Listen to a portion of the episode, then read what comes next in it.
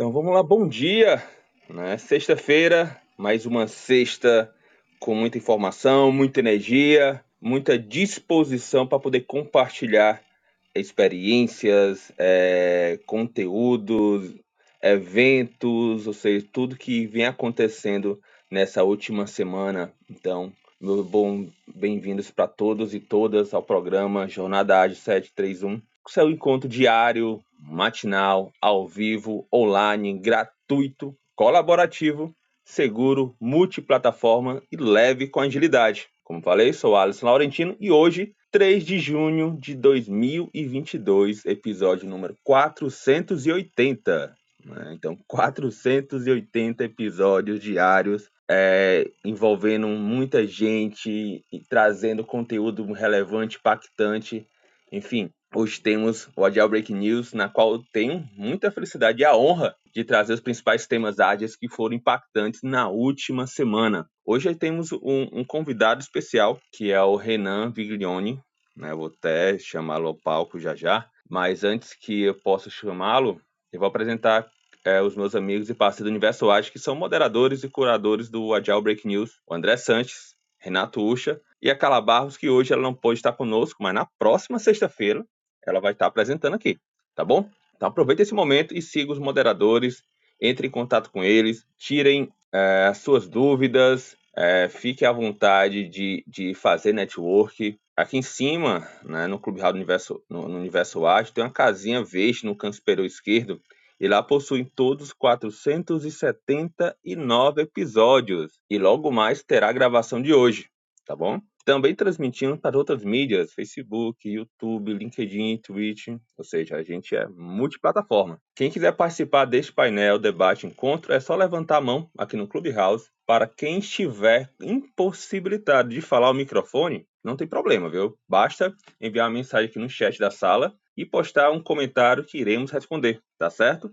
E assim, e, e o interessante também hoje é que o Renan, além de ser convidado, ele está iniciando no Clubhouse, né? Então ele está aí com é, essa, esse símbolo de festa. Então, Renan, é, se apresente ao palco. Vou só me apresentar rapidinho. Né? Sou Alex Laurentino, é, moreno claro, barbudo, cabelo curto. Na foto eu estou com minha esposa, né, minha base também, e ela está entrando agora na agilidade, está é, tá agregando agilidade como um novo papel também em sua carreira profissional. E atrás estou numa, numa praia, que é um dos cartões postais aqui de Fortaleza. Tá bom? Renan, pode te apresentar? Basta tu tirar o mudo, tá bom? Oi, oi. Tá ouvindo, Renan? Opa, agora sim, pessoal. Me localizei aqui, como você mesmo falou, Alisson. É, sou novo aqui de, de Clubhouse, estou me ambientando aqui ainda. Muito bom dia, obrigado aí pelo, pelo convite. Obrigado você, obrigado Renato, obrigado a todos que estão, estão aqui, Y, Elton, Aline, Rafael, GB. Muito, muito é muito grato, né? Muito gratificante estar aqui é, num, num evento que acontece diariamente há 480 dias, né? Quando a gente fala sobre consistência, aqui está sendo um, um excelente exemplo. E me apresentando também, pessoal, mais uma vez bom dia. É, é um enorme, é um enorme prazer estar com vocês aqui, né? Na foto aqui eu estou com é, um óculos, assim como o Ares também tem uma, uma barba, apesar que a minha não está é, tão grande quanto a sua, Alisson, vai chegar lá, tá? Tô, tô cuidando para que isso aconteça. é, e, pessoal, comecei, comecei no, no universo da TI né, em 2008. É, era recém-chegado aqui, apesar de ser mineiro, né, sou de Belo Horizonte recém-chegado da Bahia. Meus pais haviam se mudado né, em 2002. A gente passou uma temporada muito legal lá, minha adolescência toda foi lá, é, mais ali no sul da Bahia, então foi uma, uma época muito legal. E quando eu cheguei em Belo Horizonte, eu rapidamente né, já, já havia feito alguns cursos de tecnologia na, no sul da Bahia e é, eu quis seguir carreira. Né? Eu quis me, me interessei cada vez mais, comecei ali é, dando suporte técnico, é, trabalhando com a parte de redes. É, depois eu comecei a, a atuar como desenvolvedor web em algumas plataformas de CMS. E aí foi. Então o gosto foi só crescendo e é, recentemente, né? Digo recentemente porque a gente tem pessoas como Renato, você mesmo, Alisson, que já estão aí no universo da agilidade, já tem bastante tempo, a gente tem outros vários exemplos no Brasil, mas eu estou aqui já indo para o meu quinto ano, né, que eu estou atuando é, como agilista, é, mais recentemente atuando aqui pela Arc Business Agility, é, foi onde eu de fato mergulhei nesse universo, né, então setembro agora a gente vai fazer três anos e é um universo que realmente me encanta, é um local que eu me encontro né, diariamente ali para fazer o meu trabalho, para mudar as organizações. É... E é isso, pessoal. É... Sem mais delongas aqui, né? Alisson, Renato, é, mais uma vez, muito obrigado aí pelo, pelo convite. A gente aqui fica encantado, Renan, de ter você aqui conosco. Eu sou Renato Ucha, brasileiro, moreno, careca, sem barba, sem bigode. Nessa foto aqui do Clubhouse, vestindo uma camisa branca com viés do colarinho azul marinho e um blazer azul marinho. Já estou super curioso, Renan, e eu queria começar te perguntando, afinal de contas, para que, que serve o Kanban? Quando eu penso na empresa, quando eu penso é, no, no, resultado final, né, no balanço da empresa, qual que é o impacto que o Kanban pode trazer para esse resultado? Legal, Renato. É, excelente pergunta, cara. É, acabei não citando, né, mas eu me formei um AKT, né, Accredited Kanban Trainer, é, há dois meses pela Kanban University e já venho atuando com Kanban aí há pelo menos três anos, quase quatro anos. Né? O primeiro ano ainda de maneira muito incipiente, conhecendo, começando aquela fase de namoro ali com o Kanban, mas nos últimos três anos atuando é, diariamente né, dentro, dos, dentro dos clientes. É, e Renato, para responder sua pergunta, cara, eu acho que ela é uma pergunta até ampla, né? E, e, é muito legal que, que você traga esse tema. E eu gostaria de resgatar um pouquinho de, de história aqui, tá? É, as metodologias ágeis, né, o manifesto ágil ali há 20, 20 e poucos anos atrás, é, começou com uma forma de é, melhoria do processo de desenvolvimento na área de tecnologia. Né? Então, um time ali engajado, incomodado com a forma é, é, tradicional de, de gestão e criação, eles, eles é, criaram esse manifesto, mas certamente já foi algo é, dito aqui, né? então não, não gostaria de gastar tanto tempo no que é o manifesto ágil. Sabemos apenas que é uma forma diferente, uma forma mais atualizada é, de desenvolvimento, é, na época, né, iniciado ali na, na área de tecnologia, mas que hoje vem é, se expandindo cada vez mais. Mas, Renato, é, objetivamente, cara, respondendo à sua pergunta, o Kanban ele é um método de gestão né, é, para mudança evolucionária das organizações. Ele, ele difere ali, né, ele não é considerado um framework ágil é, e ele é muito mais um método para mudança evolucionária. E o que, que isso quer dizer? Né? É, muito mais do que a gente querer implementar Kanban dentro das empresas, querer dizer o seguinte, olha, porque eu estou usando Kanban, eu sou ágil. É, não, muito pelo contrário. A comunidade Kanban ela não preconiza que você é, faça né, toda uma implementação 100% das práticas, 100% dos métodos, é, 100% das suas reuniões, ritos, né, que são chamados aqui de cadências. É, mas o Kanban ele traz um viés do seguinte: Comece com o que você tem hoje, comece de onde você está e é, vá avançando né, de maneira evolucionária. Mas o que pode ser esperado né, pela, pelas empresas é, a partir da adoção do Kanban, como eu citei, é uma mudança evolucionária da sua maturidade organizacional. Então você consegue diretamente atacar e melhorar é, problemas de sobrecarga, problemas de é, ausência de transparência e visibilidade do trabalho, é, problemas de coordenação e comunicação, colaboração. Então, apesar de é, muitos frameworks é, tratarem a coisa de uma maneira muito é, na forma de práticas, na forma de método, mas o Kanban ele também é, traz aqui consigo um aspecto cultural, um aspecto sociológico muito forte fazer com que as pessoas verdadeiramente colaborem, né?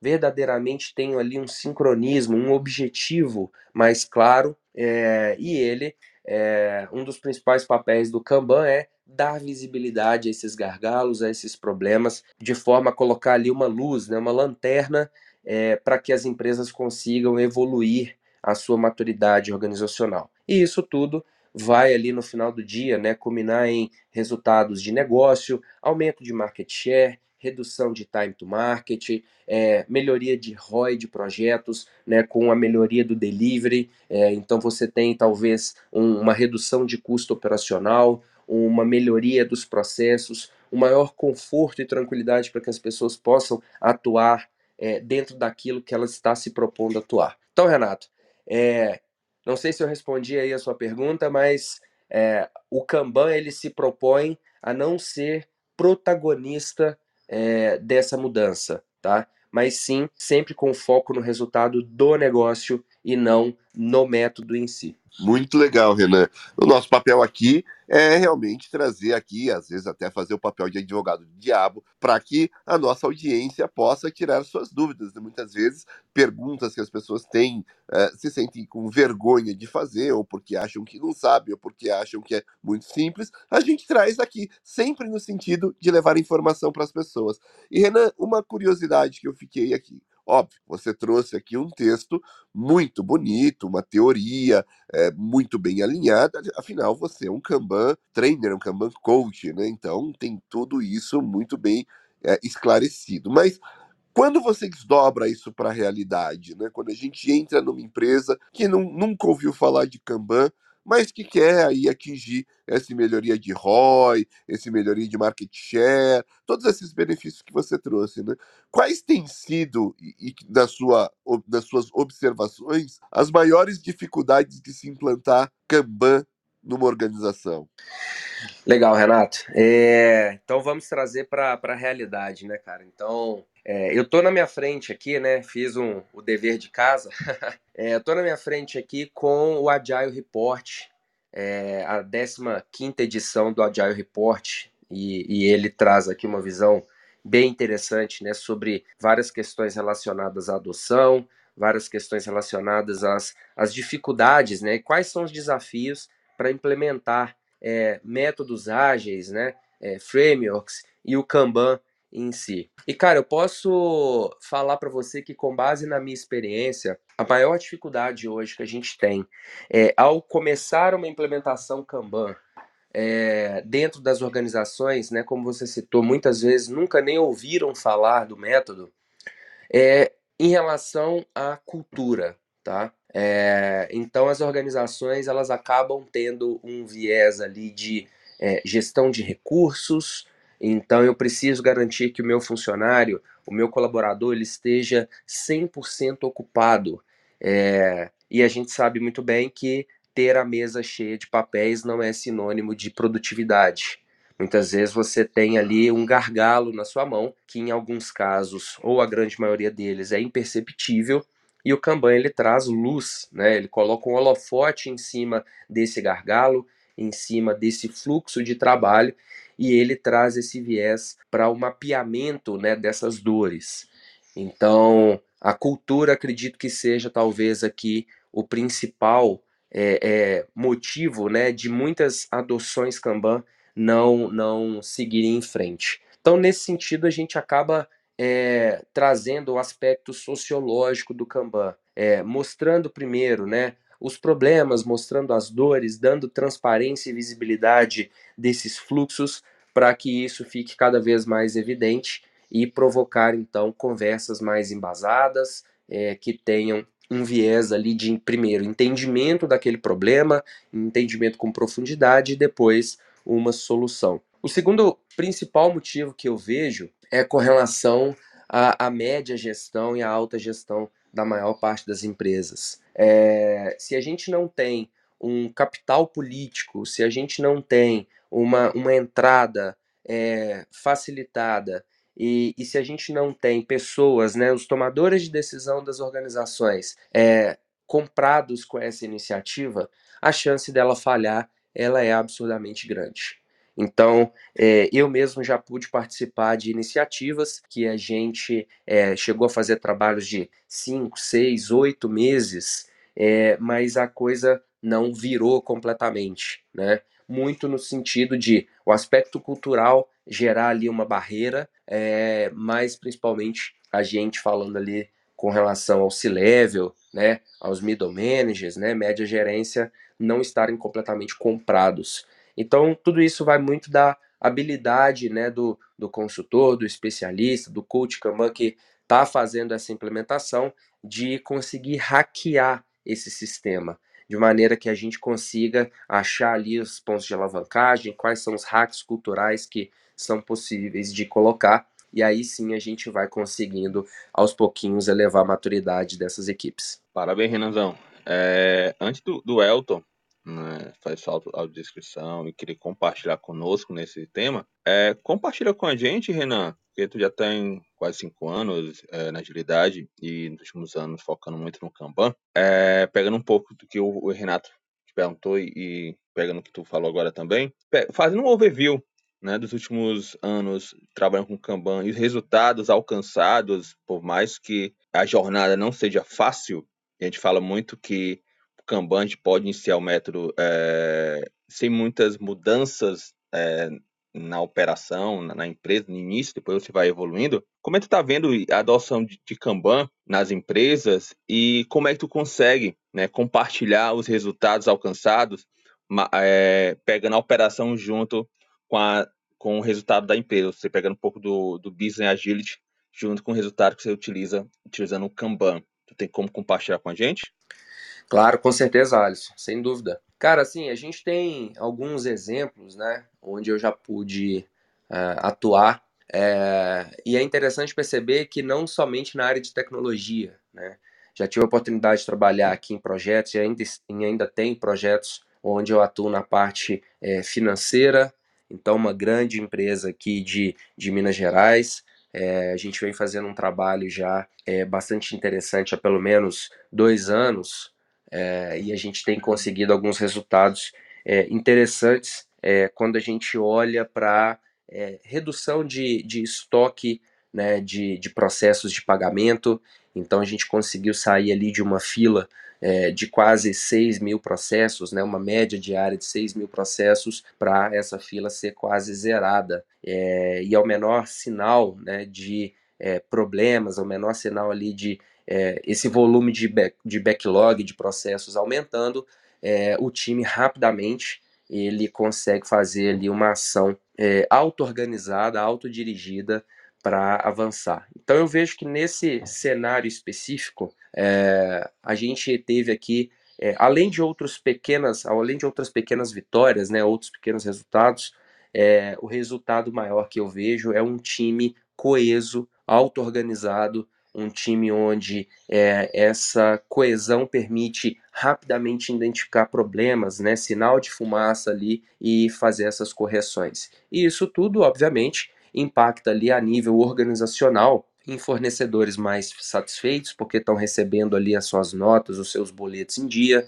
é, fornecedores que fazem recomendações de outros fornecedores, então uma taxa é, de turnover também, né, de é, saída de fornecedores menor, é, um, um, melhor nome no mercado, então sendo ali um pagador assíduo, né, que se compromete, cumpre com seus resultados e tudo isso é, claramente traz melhores negociações, traz melhores condições comerciais de compra. É, então eu vejo a agilidade, Alisson, é, muito no sentido de é, melhorar o resultado do negócio, né? É, se eu sei qual indicador que eu quero atingir, qual indicador de negócio, qual a estratégia da organização de crescimento de market share, de alcançar outros mercados, de lançar um novo produto, é, então a, a, minha experiência diz que é, a gente primeiro entende o negócio e depois a gente vai trazer é, resultados né, é, ali do, do ponto de vista de agilidade. E agilidade nada mais é do que uma caixa de ferramenta para atingir esses resultados de negócio. É, então essa foi uma das experiências mais, mais recentes, né? Outras experiências é, atuando também recentemente como head de agilidade de uma empresa de tecnologia aqui de, de BH, uma empresa já renomada, né, 30 e poucos anos ali de, de mercado, é, e a gente vem fazendo uma transformação interessante. É um movimento, né, esse é mais recente, é um movimento ainda incipiente, mas a gente também já consegue enxergar é, alguns grandes clientes, como é, algumas empresas de telecom, outras empresas na área de tecnologia que são clientes dessa, é, tendo resultados já palpáveis. Né? Então, é, trabalhos como OKRs, combinados ali com o Kanban, trabalhos com é, o, aquele framework né, do Fit for Purpose, porque ele ajuda a gente a entender claramente qual que é a necessidade, quais são as características do cliente, é, e isso no dia a dia se traduz em um maior maior satisfação dos funcionários, maior satisfação dos acionistas e certamente, né, eu acredito muito é, que o Kanban pode definitivamente ele ajudar a ter né, e obter aqui melhores resultados de negócio. Mas é uma jornada é, difícil, complexa, é, mas que também pode ser é, simples, né, é, do ponto de vista de você não querer fazer grandes transformações. Então, quando a gente, em alguns momentos, né, tem a oportunidade de conversar com algumas pessoas e as pessoas falam, ah, mas é muito difícil, é muito complicado, a gente não consegue fazer? Sim, consegue. É, basta encontrar as pequenas mudanças, mas que, assim como vocês, tenham consistência. Né? Então, se a gente está falando aqui de um episódio 480, a gente, dentro de uma implementação, a gente precisa buscar é, 480 ou mais, né? pequenas mudanças, pequena vírgula, para que a gente consiga, de maneira diária, mudar esse cenário. Parabéns, Renan. Renato, quer fazer alguma outra pergunta? Vou puxar o Elton. Eu tenho várias perguntas, mas o Elton subiu aqui a, e sempre a preferência é dessa audiência maravilhosa que nós temos. Então, Elton, a palavra é sua.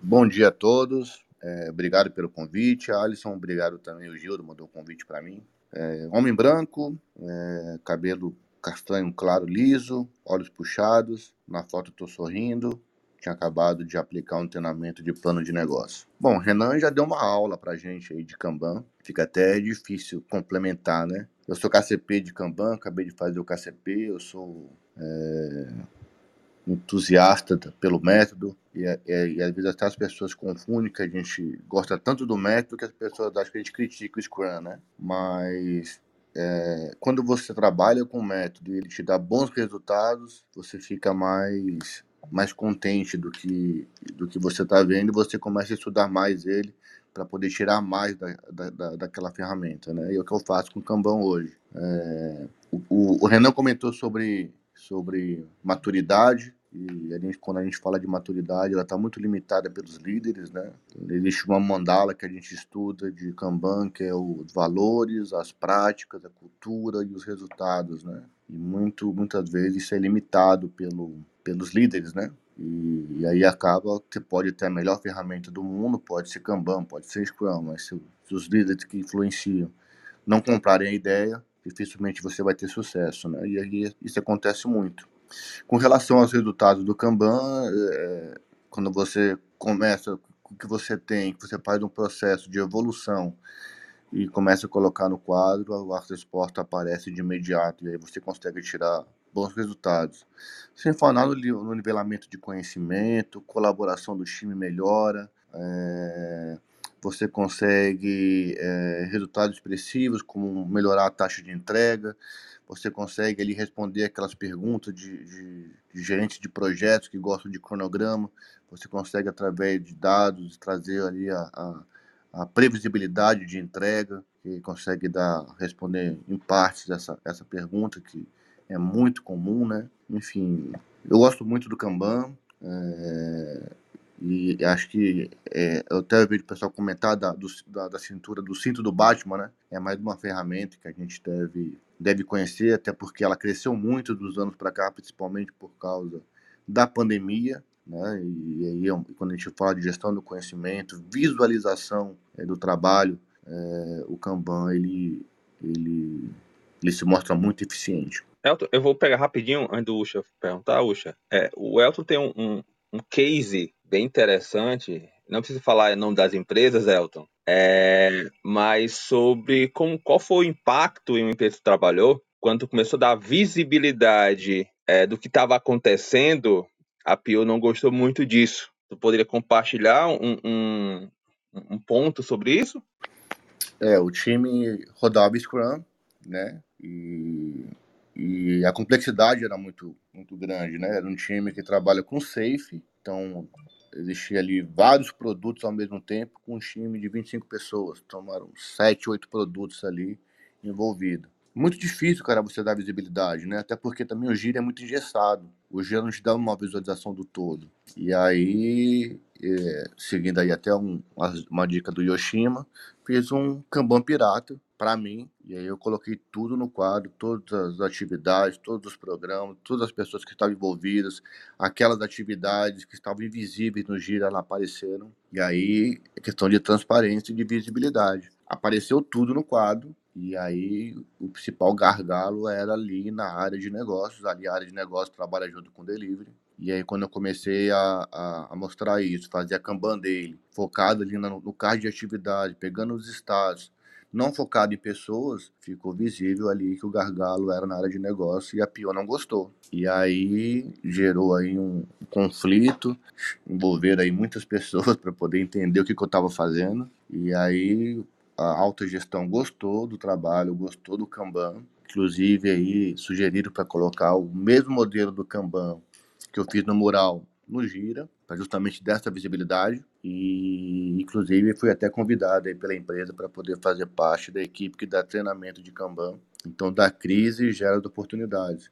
Infelizmente, a Pio não gostou porque deu visibilidade no trabalho e, e é, e é, mostrou as dores, né? Os gargalos. Hã? Mostrou as dores, os gargalos, né? É, mostrou as dores. E tem gente que não gosta, né, Alisson? Tem gente que fica incomodado, acha até que quando você traz uma coisa nova, você vai tomar o lugar dela na empresa. É, você, você vai, vai de pessoa por pessoa, né? Obrigado, Elton. Puxa. Bom, eu, eu fico aqui com uma curiosidade, né? Eu vi muito aqui essa questão de precisar da liderança estar engajada. É, quando eu penso é, no, no, no, ambiente de trabalho, tudo que ajuda o funcionário ele quer fazer, independente da liderança estar engajada ou não. Isso é muito comum. Então, por exemplo, um dev ali, ele vai sempre querer usar uma nova tecnologia, porque ele entende que isso ajuda ele. É... E aí, quando a gente escuta que é, o Kanban ajuda a colaboração do time, é, traz vários benefícios para o time e, ao mesmo tempo que você precisa da alta liderança engajada, eu fico com uma, com uma pergunta aqui que me parece meio antagônico. Né? Se ajudasse tanto o time, será que o time não iria por si só querer usar? Por que, que é preciso do engajamento da alta liderança? Excelente ponto, Renato. É... Cara, dentro dessa, dessa sua pergunta, é, assim como, como Elton, né, ele, ele trouxe, a, a mudança ela assusta. Então, dependendo da forma com que essa mudança for conduzida, né, se não for posicionária, é, se for algo muito disruptivo logo do, no início, a tendência que eu tenho observado é que as pessoas elas vão reagir negativamente elas vão se fechar para essa mudança. Por exemplo, né? Como assim? Você acabou de chegar aqui no primeiro dia, você já trocou o meu papel, já me trocou de lugar, é, já não estou fazendo mais parte daquela equipe ali que eu é, é, fazia o meu happy hour ali toda na sexta-feira, fazia minha reunião diária todos os dias aqui, a gente se dava super bem. Temos problemas, temos, mas já chegou mudando tudo. Então, é, vai muito, Renato, da habilidade como que essa mudança ela é orquestrada, como que esse xadrez né, corporativo ele é jogado. Então, antes de tentar fazer qualquer tipo de mudança, é, entenda como que funciona, comece com o que você tem hoje, é, entenda é, papéis e responsabilidades e principalmente respeite esses papéis e responsabilidades. Então, acho que esse é um grande hack, né? Se não um dos maiores aqui é, para que essa mudança não gere é, qualquer tipo de problema ali nesse início. Então, quando a gente fala a nível de time, é, a gente precisa atuar de uma maneira bastante cuidadosa, né, e, e em pequenos passos, pequenos grãos de melhoria, de forma que a gente não vai gerar uma ruptura. E claro, né, dentro do método a gente acaba tendo hacks culturais, a gente acaba tendo hacks ali do sistema para começar, assim como o Elton fez ali, né, aos poucos, é, mudar um pouco essa resistência. É, a mudança, naturalmente, ela incomoda, né? É, e tem uma, uma frase interessante falando sobre resistência à mudança, né? É, que as pessoas não têm resistência à mudança, elas têm resistência a mudar. Então, qualquer tipo de provocação, qualquer tipo de frase que você traga, mudança que você traga, desde mudanças simples, né? Ah, vamos mudar aqui o, horário da nossa daily meeting, Kanban meeting. É, isso pode gerar um impacto negativo. Então, a dica que eu passaria aqui é comece de onde está, respeite papéis e responsabilidades, é, entenda quem são as pessoas, entenda primeiro como que o fluxo funciona ou como né, deveria funcionar e aos poucos dê visibilidade, assim como nosso colega Elton aqui ele, ele trouxe. E a partir do momento que essa visibilidade ela vai ganhando forma, né, é, é natural e, e, tem até um, um processo para isso, né, que é a dissonância cognitiva, que é o processo natural das pessoas inicialmente se irritarem. É, imagina aqui que você está no status quo, você está extremamente confortável. Tem problema dentro do time? Sim, temos problemas, mas eu estou confortável, já me adaptei a isso. Então, esse para mim é o meu modus operandi que funciona aqui para gente. A partir do momento que você mostra que isso não está totalmente bem, né, que é esse efeito que eu acabei de citar, as pessoas naturalmente elas vão se irritar no primeiro momento. É, e aí é preciso, né, bastante paciência, jogo de cintura com essas pessoas, é, fazer ali processos de one-on-one, -on -one, né, processos de mentorias, para garantir que essas pessoas não é, simplesmente saiam, abandonem essa mudança. É, então esse, esse para mim, Renato, é um, é um efeito inicial. É, e sim, eu acredito que ah, se a gente não tiver ah, uma maturidade é, mais ah, adequada e condizente ali na liderança, né, e até resgatando essa, essa fala do Elton, é, que a maturidade das organizações está limitada à maturidade de seus líderes, né? E muitas vezes essa frase, quando colocada, é, ela gera algum grau de polêmica. Ela traz para a gente a seguinte situação de se o líder não mudar, aquele liderado, aquele time, ele tem a tendência natural também a seguir esse líder. Então, o apoio da, da média gerência, principalmente, ele é extremamente importante. É, então, é, se eu fosse citar aqui, por exemplo, né, nós temos um livro que é o Repensando Agilidade, e ele, ele fala o seguinte: se a média gerência não quiser mudar, a mudança não vai acontecer. E ali mora o nosso maior ponto de entrada a média gerência que acaba olhando desde um nível ali operacional, o dia a dia do time, mas conversa e se reporta a, ao nível mais estratégico da organização, são as pessoas que muitas vezes conhecem muito bem a operação, conversam com o nível estratégico e eles têm uma amplitude dentro da organização necessária para fazer a mudança acontecer e transmitir, né, perpetuar essa mensagem de agilidade. Então, sim, Renato, eu acho que a gente realmente né, precisa é, provocar esse efeito de melhoria e visibilidade nas equipes, mas certamente com o apoio da média gestão. Renan, eu, quando você fala do apoio da média gestão, não para de me passar na cabeça que tem que ser uma, uma implantação comando e controle. Pessoal, vocês vão fazer e é assim. E ó, o Renan tá aqui, o que ele falar vai ser ordem e é assim que vai ser. E, e aí eu quero te trazer aqui uma provocação. Imagina que eu sou a média gerência, eu sou essa média gestão. Tudo que eu menos quero é que na minha avaliação 360 meus colaboradores coloquem que eu sou um ditador ou que eu sou um gestor comando e controle, porque isso vai impactar meu bônus e, pô, eu preciso comprar o peru do final do ano aí para fazer no Natal. Então, como gestor, tudo que eu não quero é levar esse tipo de rotulagem. E aí eu contrato o Renan. Eu falo, Renan, cara, ó, tá aqui, eu tenho essa equipe, são cinco desenvolvedores aqui, num cenário, obviamente, de desenvolvimento de sistemas. A gente não tem PO, a gente não tem coaches, a gente não tem Scrum Master, a gente tem cinco desenvolvedores. Esse é meu time, cinco desenvolvedores. A gente aqui tem como escopo cuidar de 20 sistemas legados aí da companhia. Então, o meu time é um time é, não de inovação, meu time é um time de sustentação. A gente recebe demanda da companhia inteira e, cara, no fim do dia é quem grita mais que a gente vai resolver. E no fim do mês, eu lembro de tudo que aconteceu, monto um PPT aqui com os key points do que a gente entregou e apresento nas reuniões de diretoria e, pô, tô, tô mantendo meu, meu emprego dessa maneira e ganhando meu bônus. Mas daí eu contrato o Renan, e aí, Renan, por onde você começa e como? Legal, cara. É...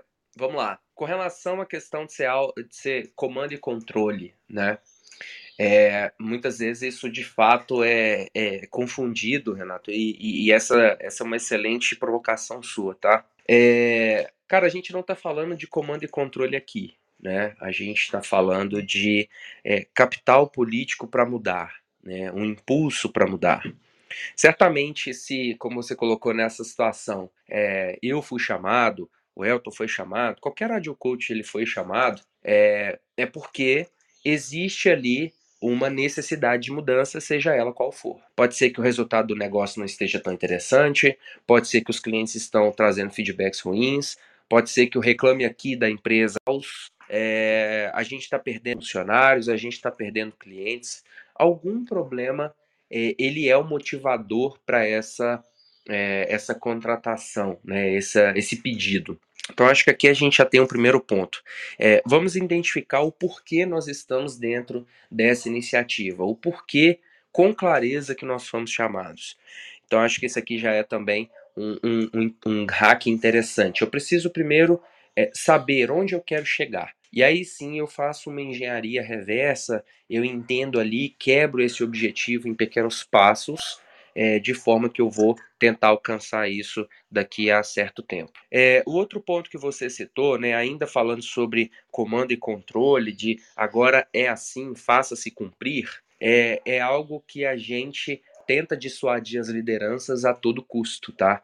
É, dentro da minha experiência, é, isso não tem funcionado muito bem. É, se você tem uma mudança e essa mudança ela vem porque existe um crachá né, do meu gestor, do meu gerente que está de certa forma impondo isso, eu posso em algum momento até executar isso, porque isso de alguma forma vai garantir o meu emprego, vai garantir ali o meu sustento e da minha família. Mas não vira hábito, não vira um processo natural, não vira principalmente cultura. Então, quando a gente tem algo que ela é é, ele é forçadamente executado, as pessoas se irritam com isso, né? E isso não é sustentável. É, muito pelo contrário, o que a gente provoca, né? E o que Kanban, o Kanban provoca é a autogestão, a auto-organização. E como que isso se dá na prática? Ah, eu vou deixar que as pessoas do time façam o que elas queiram. É, isso é autogestão? Não, não é. Muito pelo contrário, isso é caos. Então, quando a gente está falando aqui de autogestão e o papel do líder, do líder, ele é extremamente importante, ele é o protagonista dessa mudança, para que ele possa criar as restrições necessárias. Então, dentro daquelas restrições, é, olha, nós temos aqui essas políticas que vão atuar dentro desse time ou dentro desse serviço. É, nós temos aqui critérios extremamente claros e se tem alguma coisa ambígua, a gente precisa tornar isso mais claro, mais fácil didaticamente. É, e a partir do momento que eu criei restrições, eu criei políticas, eu deixo que o time execute o próprio trabalho.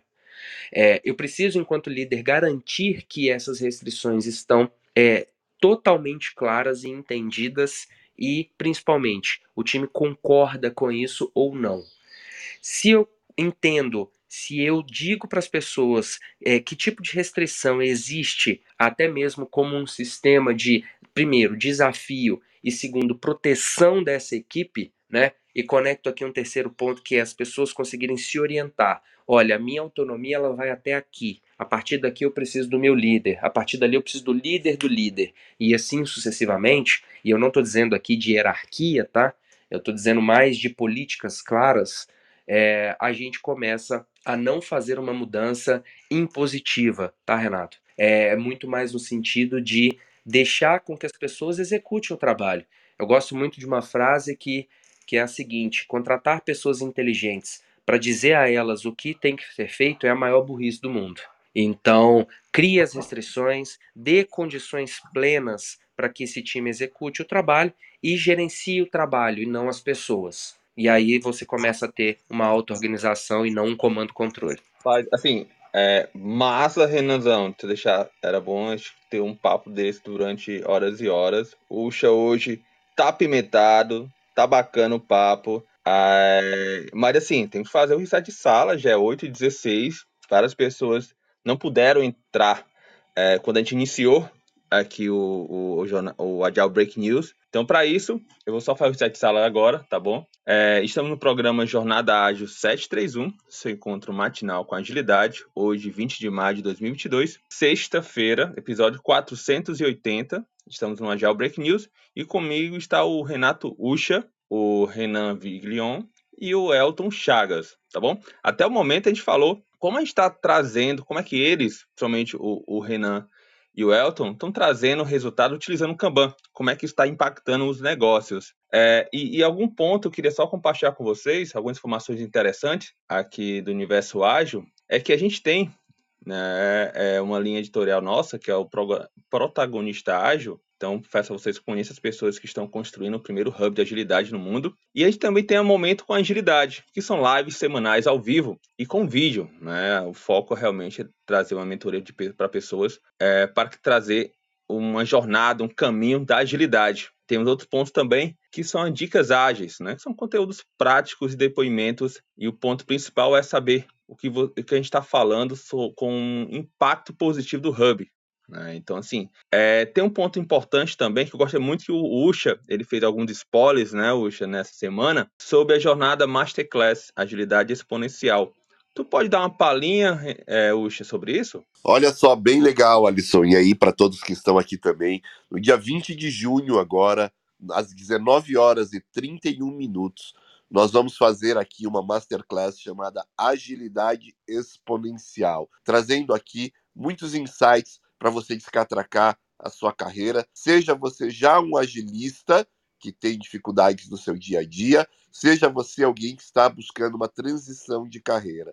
Então, não perca, dia 20 de junho, às 19h31, nós vamos fazer essa masterclass. Basta se inscrever e o link a gente vai divulgando aí ao longo da semana.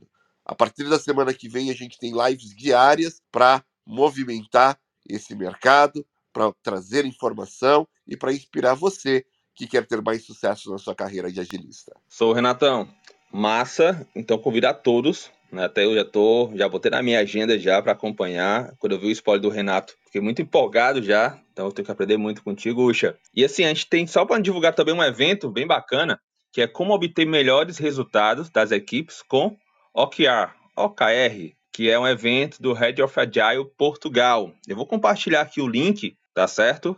E após isso, fique à vontade. É, Uxa, tu vai ter algum ponto a mais para trazer os meninos, fazer alguma pergunta específica? Tenho sim, mas antes eu quero também convidar as pessoas que estão aqui para seguirem o Ibson, o Pipoca Ágil, um grande podcast, sempre trazendo é, convidados incríveis para discutir temas de agilidade. Então não deixem também de seguir e escutar também os episódios aí do Pipoca Ágil. Renan, voltando aqui e dando continuidade, você falou que naquele exemplo que a gente trouxe, você iria querer entender comigo por que, que eu estaria te contratando. Então eu vou aqui jogar o papo reto, que muito provavelmente aconteceria das empresas talvez não dariam um papo tão reto assim, viriam com aquela história corporativa. Mas no fim do dia, Renan, eu estou contratando você porque eu acho que essas pessoas aqui não estão dando o máximo de si. Eu quero que elas trabalhem mais, eu quero que elas entreguem mais. Né? Porque eu tenho 20 sistemas legados, a gente não está dando conta e eu sinto que precisa apertar esse pessoal. Né? Papo reto aqui, tá? Não tô, obviamente que no, ó, no dia a dia, nenhum gestor, nenhum diretor vai virar para você e vai jogar com essas palavras, né? Mas a gente entende que isso pode ser aí um cenário provocador. Né? E a nossa companhia tem a cultura que é a cultura do mate portador. A gente joga um jogo corporativo aqui chamado mate portador. Ou seja, se você vir aqui me trazer notícia ruim, você é o responsável por ela, você vai ser escrachado, você vai ser mal visto. Então, tudo que eu não posso fazer aqui é virar para as minhas áreas aqui, dizer que eu não vou dar conta, dizer que eu tenho outras prioridades, dizer que o que ela está me pedindo não vai ser feito agora. Né? E cultura, você sabe, a gente não vai mudar do dia para a noite. Né? Então, dado esse contexto, né? E a gente entende que você mesmo fala de evolução e não de revolução, né? Como é que eu dou o primeiro passo? Quer dizer, como que você agiria pisando em ovos, né? É, como que você proporia o primeiro passo nessa mudança? Assim, na prática, como que a gente desdobraria? A gente faria um kickoff, colocaria todo mundo, seria um treinamento, cobraria as pessoas de usar, não cobraria, no começo seria um, uma abordagem mais, olha que legal, gente, vamos fazer, e quem embarcar é o early adopter, a gente vai usar como exemplo para os outros, não, não é, tem outra maneira. Como que você atuaria nesse cenário, Renan? Legal, Ucha. É, e, cara, é, eu já recebi e já tive a oportunidade de conversar com gestores que trouxeram é, de uma maneira até um pouco mais provocativa do que você colocou agora, tá? Então, é, isso não tá tão incomum, não, infelizmente. É, mas na prática, cara, assim, não, não tem receita de bolo, tá, Renato? É, eu tive uma experiência recente onde a gente começou ali um, um projeto com, com um kickoff é, presencial, né? Esse cliente ele está atuando ali de maneira híbrida é, e a gente fez um kickoff é, para mais de 100 pessoas para é, trazer todas, todo mundo para a mesma sala, fazer com que as pessoas se conheçam. As pessoas, em muitos casos, ali não conhecia o colega do lado, não tinha tido ainda uma oportunidade ou um motivador para conversar, para sair, para almoçar, para fazer ali qualquer tipo de é, colaboração. Então a gente é, trouxe esse, esse viés, tá? A gente primeiro precisava entender o seguinte: olha, gente, a gente precisa conversar, a gente precisa colaborar, é, divergir para convergir. Então a gente optou por fazer esse, esse trabalho nesse sentido, tá? É, e aí quando você fala de produtividade, Uxa, é, a produtividade hoje, pessoal, ela está se mostrando cada vez menos individual, né? Então eu, Renan, eu tenho uma produção aqui de entregar X demandas, entregar X projetos é, por dia, por semana, ali por mês. É, a produtividade ela tem se mostrado cada vez mais é, inclusive tem um autor muito interessante para quem quiser pesquisar, depois dá um Google, Yves Moriot, que ele fala que a produtividade ela é relacional. Então vamos pegar esse exemplo, tá? Ah, eu preciso apertar o meu time, eu preciso fazer o meu time tracionar mais, é, eu vou matar aqui o portador da mensagem ruim, eu não quero expor é, nenhum tipo de problema. Tá? A, a, produtividade, depois eu falo essa questão de exposição, é, como eu falei, ela é relacional. É, eu sou um desenvolvedor Renan, é, eu consigo entregar ali uma média né, diária ali de um ou dois cartões, um ou dois itens, demandas ali para o meu cliente. Porém, eu sou um desenvolvedor sênior é, e eu já tenho ali um conhecimento desses 20 sistemas legados e eu consigo entregar isso muito rápido. Porém, é, para que eu possa fazer o meu trabalho, para que eu possa entregar determinadas demandas, eu estou dependendo da equipe lá da infraestrutura, um exemplo. É, mas a equipe da infraestrutura não tem o mesmo senso de urgência, o mesmo critério de risco, uh, o mesmo nível de risco não está combinado entre a squad que eu estou atuando, o time que eu atuo e também uh, o time de infraestrutura. E eu posso executar o meu trabalho de análise é, muito rapidamente, eu demoro ali uma, duas horas para executar e eu percebo que eu vou precisar de uma alteração ali nas configurações do servidor, é, uma conexão ali com a área de infraestrutura, mas a área de infraestrutura só me entrega isso com 60 dias. O que, que eu vou fazer? Por mais hábil que eu seja, por melhor que eu consiga fazer o meu trabalho, que o meu time consiga fazer o meu trabalho, essa relação de dependência ela vai matar completamente a produtividade desse time. Então, conectando aqui a questão de visibilidade, né, mate aqui o portador, é, é um trabalho sociológico é, bastante interessante que precisa ser feito com a liderança. É, se existe uma cultura muito enraigada que é, a gente, quem, quem traz a informação ruim, né, o portador do caos, é, a gente vai rapidamente conter isso. Então você tem um, programa, um, um problema cultural instalado e aí, resgatando aqui o que a gente já falou de é, média gerência e hacks de gestão, você precisa é, conversar com essas pessoas, você precisa expor para essas gerentes que é, é extremamente importante você conseguir visualizar os resultados. É, mas esse é um processo lento né, de mudança cultural, como você mesmo colocou. Então, na prática, eu começaria dando visibilidade do trabalho e principalmente visibilidade das dependências. Como eu citei, a produtividade ela é relacional. Eu não dependo única e exclusivamente, né? Eu, pelo menos, nunca tive a oportunidade de ver um time no mundo que ele fosse completamente autônomo. É, ah, eu não dependo de nada e nem ninguém para executar o trabalho. É bastante raro a gente ver esse cenário. É, quando a gente fala de produtividade relacional, a gente está falando ali de você mapear suas principais dependências. Eu sou o time A de desenvolvimento, tenho 20 sistemas legados. Eu dependo de X fornecedores, eu dependo de X parceiros, eu dependo de outras equipes internas. Qual que é o grau de dependência que eu tenho? Eu dependo dessa equipe como e por quê? Qual que é o SLA de atendimento que a equipe da infraestrutura tem para mim?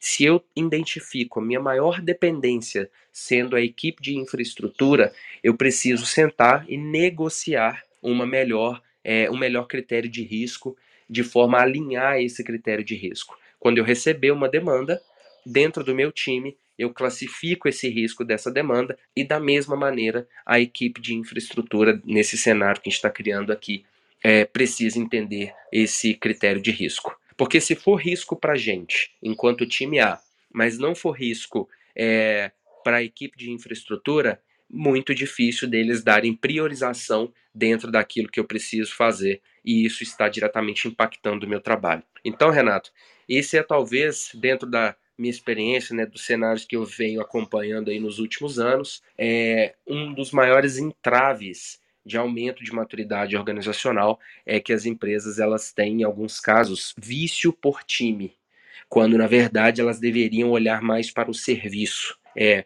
o ponta a ponta da demanda, desde o comercial que faz a venda, o marketing que traz ali a comunicação, até uma sustentação, que é o caso do cenário que a gente está discutindo aqui. Alisson, tem tempo para mais perguntas ou já deu tempo?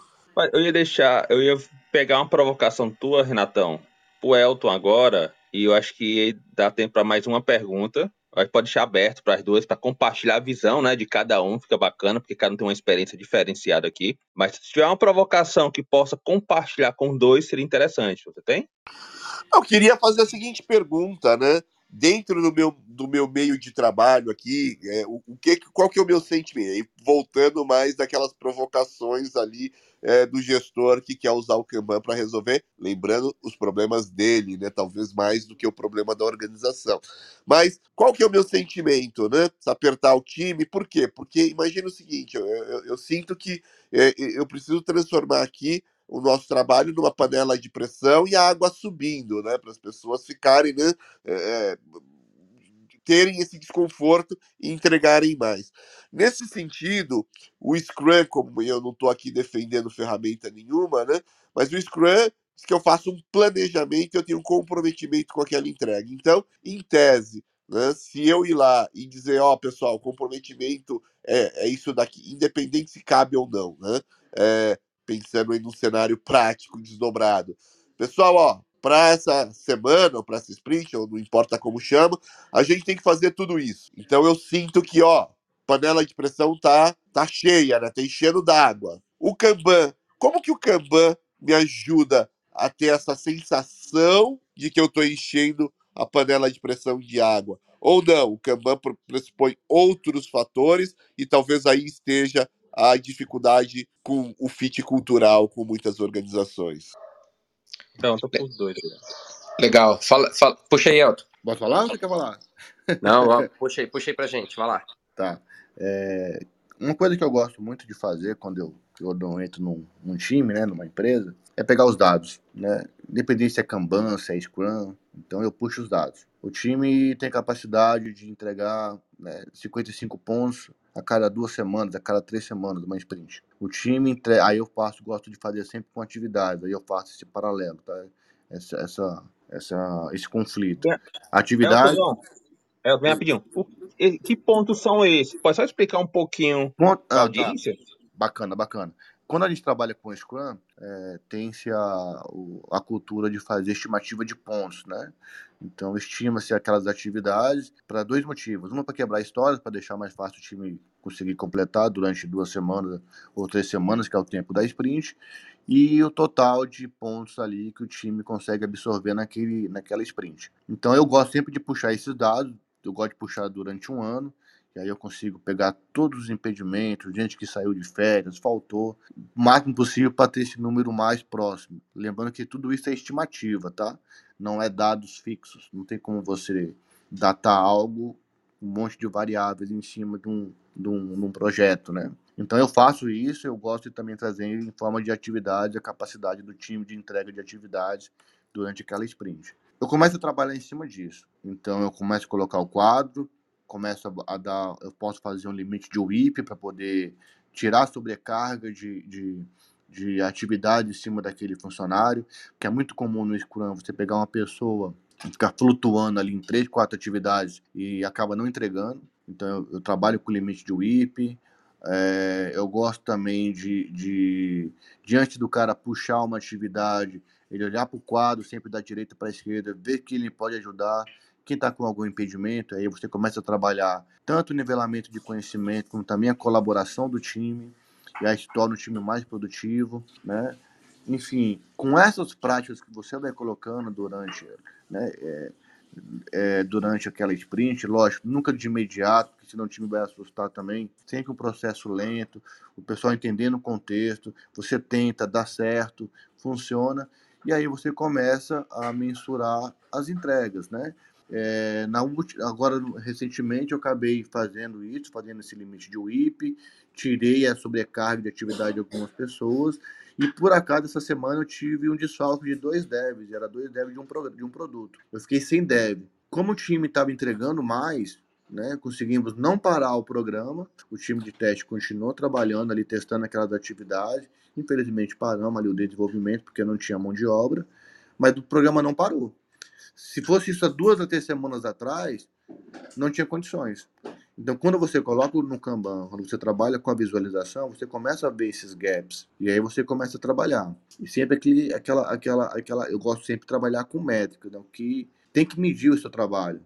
Independente de Scrum ou de Kanban, a gente precisa medir o nosso trabalho para poder é, trazer resultados. E muito importante também entender o contexto da empresa que você está. O que, que é aceleração para a empresa. Tem empresa que acha que a aceleração é melhorar a sua entrega em cima de pontos estimados. Tem empresa que acha que a sua aceleração é entregar mais atividades. Tem gente que acha que a sua aceleração é diminuir o, limit, o, o lead time. Então, a minha previsibilidade é de entregar atividade em sete dias. Eu quero que você diminua isso para cinco. Diminua o seu lead time. Então, muito importante também entender os, o, o contexto do que, que o pessoal, os gestores, entendem por aceleração. E aí você começa a trabalhar em cima disso. Renan? Legal. É, o Elton já trouxe uma, uma visão muito clara, né, a nível de time ali, o que, que, o que, que é importante. É, eu só gostaria de, de adicionar uma, uma questão aqui na, na sua fala, Elton, se me permite é com relação à, à, entrega de pontos, né? Muitas vezes a gente vê times Scrum e, assim como você, eu não estou fazendo uma crítica ao Scrum aqui, muito pelo contrário, né? Kanban e Scrum, eles atuam é, muito bem juntos. É, mas assim, pessoal, é, se a gente olha para um time e, ele, e esse time se orgulha no final da semana, no final da sprint, de falar o seguinte, olha, é, nós entregamos aqui é, 50 pontos a gente entregou 30 pontos.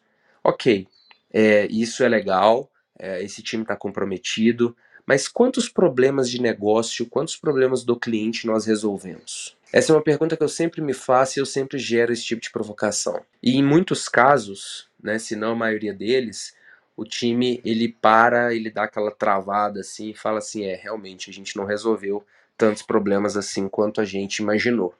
É, então acho que essa, essa é uma visão da gente sempre tentar trazer para a mesa é, o cliente. Né?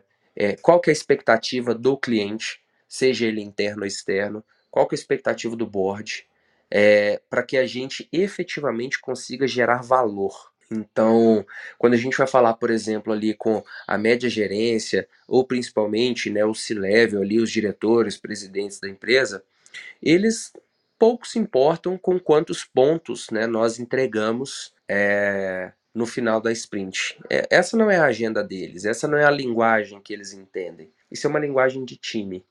Mas quando a gente olha para a esfera do negócio, o que ele quer saber, na verdade, é o seguinte: qual foi o ROI, né, o retorno do investimento desse projeto, dessa sprint? É, como que isso que vocês entregaram melhorou a satisfação do cliente, melhorou a retenção do cliente ou aquisição de novos clientes? Então, né, dentre outros vários indicadores e resultados de negócio possíveis. Então, assim, concordo muito, né, Welton, com o que você trouxe. É, compartilhe, corroboro com todo, tudo isso, mas eu gostaria de adicionar que é, se a gente não tem uma percepção muito clara é, do que é valor é, para esses clientes interno e externo, a gente pode cair numa situação de, olha, nós estamos entregando muito, nós estamos trabalhando muito, mas a gente não está gerando valor efetivo. Então, antes de pensar na entrega, é interessante a gente pensar em qual que é o valor que a gente quer gerar e como que a gente vai ser medido, como você mesmo mencionou, Elton. Não, show de bola, Renan, isso mesmo. É, sempre valor, cara. E, e, uma coisa que eu, que eu faço muito aqui, que dá, dá certo, é, aqui eu trabalho com seis produtos ao mesmo tempo, né? E quando eu, coloco, quando eu comecei a usar o Kanban, eu vi que, por exemplo, eu puxo status também, né? Eu consigo ver que, é um, que eu vou ter um dev disponível no dia de amanhã. E aí eu sempre chamo o PO e pergunto, ó, amanhã eu vou estar com o dev disponível, o que, que é valor para você? Né? O que, que é valor para o cliente, já que, o, que ela é nossa representante direta do nosso cliente, né? Qual produto que você quer que eu trabalhe agora? Um ou o outro? O que, que faz mais sentido nesse momento? E é verdade, o que você falou é assina embaixo, colocar o cliente sempre ali no centro e entender o que, que é valor, que ajuda muito até o, o time também se engajar nesse, nesse propósito. Massa, o papo tá legal. Já são 8 horas e 39 minutos. A gente tá chegando realmente no final de tudo. É... Então, eu vou começar a fazer as considerações finais, tá bom? Mas, Uxa, tu teria algum ponto a informar? Ou melhor, Uxa, vamos é, encerrar aqui e gostaria muito que você pudesse fazer seus agradecimentos, porque se eu abrir um pouquinho de perguntas agora, a gente vai passar horas e horas conversando também, compartilhando, porque tá muito massa tá muito impactante e tá gerando muito valor, né? A gente falou muito de valor hoje. Uxa, ah, mas já, Alisson. Já, né? Que pena, que pena. Mas olha, eu acho que tem o um lado positivo. E Renan, Elton, peço até desculpas aí pelas provocações, mas como eu falei no começo, é um dos nossos papéis aqui como protagonistas aqui da bancada é realmente trazer essas provocações do jogo jogado, do dia a dia. Até porque muitas pessoas, principalmente quem busca transição, faz curso, faz treinamento, tira certificação e tem talvez uma ilusão de que vai chegar na empresa e que todo mundo quer o conhecimento dela, que ela vai ter liberdade, vai fazer e vai conseguir seguir a metodologia as is, né? a metodologia como descrita é, no guide, né? no guia. E aí a gente entra nas empresas e sente essas cobranças, né? O que, que é resultado para você? Resultado para mim é dinheiro no banco. É mais dinheiro entrando e menos dinheiro saindo, né? É, muitas vezes até esse, esse pensamento é, que não desdobra em valores que geram efetivamente engajamento do cliente. Então, é, e, e, quando eu falo engajamento do cliente, eu estou dizendo o cliente comprando o produto, né? engajado com a marca, enfim. Então, muito, muito bacana é, as respostas de vocês, como vocês conduziram e os insights que vocês trouxeram para essa galera que está aqui conosco, para quem participa, tanto para quem participa ao vivo, quanto para quem vai participar em algum momento, pegando, escutando no caminho do trabalho, escutando enquanto faz o seu jeans, enquanto está na academia lá fazendo ginástica, fazendo seus exercícios, cuidando da mente e do corpo. Então, eu só tenho a agradecer pelo Renan, pelo Elton e por essa audiência maravilhosa que a gente tem, que está sempre conosco, Gildo, a Joane, hoje aqui até o final a Aline, a Liliane, o Carlos, o Franklin, Leonardo, o William, a Nádia, nossa, tô aqui meio ceguinho, a Nádia. É, então, muito obrigado a vocês aqui pelo carinho de vocês, pelo calor de vocês aqui na audiência. E eu só posso agradecer e que a gente tenha outros episódios tão bom, tão relevante, tão forte em termos de transmissão de conhecimento, conhecimento prático, né? Porque a teoria a gente faz o curso. Agora, como que desdobra para como que desdobra para a prática, só mesmo profissionais talentosos como esses que nós tivemos hoje aqui no palco. Então, gratidão a todos e uma ótima sexta-feira e amanhã tem mais Jornada Ágil 731 às 7 horas e 31 minutos da manhã. Massa, Renatão. É, realmente eu fico muito empolgado, né? E, e aproveito também agradecer a todos aqui e joguei realmente a pergunta para todos, né? Se fazia sentido é, ter uma parte 2 né, de, né, nessas discussões todas. E a, a Liliane e o Carlos participaram aqui do, do, do retorno. O Carlos falou que deveria ter dois, parte 2, parte 3. A Liliane falou que muito bom o momento de hoje também e vale com certeza ter outros momentos, tá bom? Então, primeiro eu quero agradecer é, ao Renan por ter aceitado o convite, né, por estar nesse momento compartilhando com todos a sua jornada, como é que ele consegue entregar resultado, entregar valor com, a, com o Kanban, com as experiências que tem vivenciado. E sempre quando eu falo o seguinte, eu acho que todo dia a gente aprende um pouco mais e somos e deveremos e, e somos um pouco melhor do que a gente foi alguns dias atrás, até ontem mesmo, tá certo? Agradeço também ao Elton, né, por ter aceitado a subir ao palco, ao palco e compartilhar é, as suas experiências, jornadas e alguns pontos até calorosos, né, trabalhando com o Kanban. Agradeço a todos mesmo, é muito a satisfação estar todos aqui. O Judão está aí também, Joana, Aline. Eu vou falar o nome de todos porque o, o Ucha já falou. Mas, enfim, a, eu chamo a todos que possam estar tá com a gente. Diariamente temos o Universo Ágil, 7h31 da manhã, com várias temáticas. Então, se vocês gostaram, faz sentido para vocês, venham estar tá junto com a gente. A gente está em outras mídias também. Enfim, boa sexta-feira. Ainda não sextou, porque não tem que trabalhar ainda. Mas enfim, a gente trabalha com quem a gente gosta. É, bom final de semana para todos. E Elton e Renan, deixe suas considerações finais.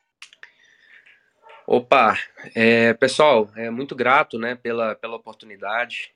É, tiver que ter rodada 2, 5, 10, bora fazer. É, gosto muito né, de, de conversar sobre agilidade, sobre Kanban, sobre é, estratégias. É, fico realmente lisonjeado aqui de poder compartilhar um pouquinho de conhecimento e aprender com vocês. É, obrigado, né, o Elton, também pela, pela parceria aqui.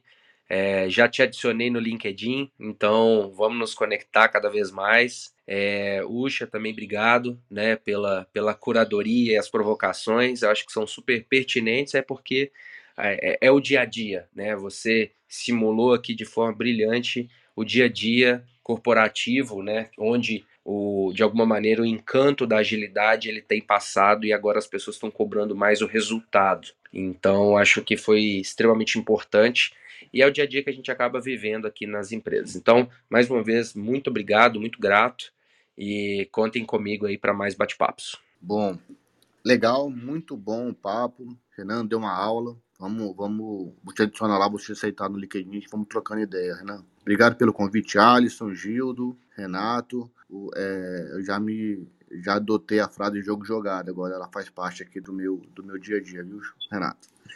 É, também estou à disposição, muito legal. É, que eu precisar, adoro participar desse momento aqui com vocês, tanto dando opinião como também ouvindo.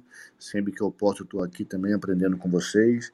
É um momento muito rico. Estou é, à disposição, precisando, só me adicionar no LinkedIn, a gente vai, vai trocando, vai dando insights. Acho que a agilidade também é isso, colaboração. E sextou! Valeu, tchau, tchau. Bom dia a todos. Valeu, pessoal. Até mais. Tchau.